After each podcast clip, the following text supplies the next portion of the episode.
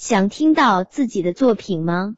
公众号多多的小天地，欢迎你投稿。一个旧沙包，黄木野。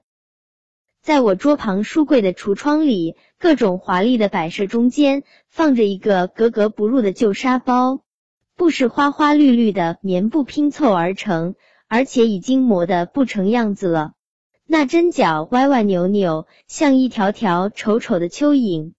可这个看上去不起眼的旧沙包，却是我最心爱的宝贝。那是二年级运动会举行的前一个月。我和好朋友浩浩报了投沙包比赛，每天傍晚我们都约好在社区公园一起练习。那天淅淅沥沥下起雨来，我心想浩浩肯定不会去公园了，哎，可惜我的沙包破了，不然在家练会儿也好。我心神不宁的翻着书，不时抬头看看窗外，不行，还是得去公园看一看。一进公园大门，我的目光就撞上了站在雨里焦急等待的浩浩。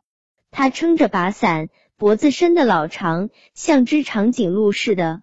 我开心的笑着跑过去，浩浩也笑了。他神神秘秘的从口袋里掏出一个沙包，献宝似的捧在手心里。这个是我做的，送给你，以后就用它练习吧。也许是出于他对我的鼓励，我练习时特别有劲儿。渐渐的，沙包越来越旧，但它却见证了我和浩浩越来越深厚的友谊，见证了我们面对困难的勇气和运动会上我们夺取一金一银的好成绩。运动会回家，我便把这个旧沙包放进了书柜的橱窗里。坐在书桌旁，不管做什么，一抬眼就能看见它。看着它，我心里暖暖的，仿佛有一种什么也不怕的勇气。我想，我这辈子也不会丢掉它了。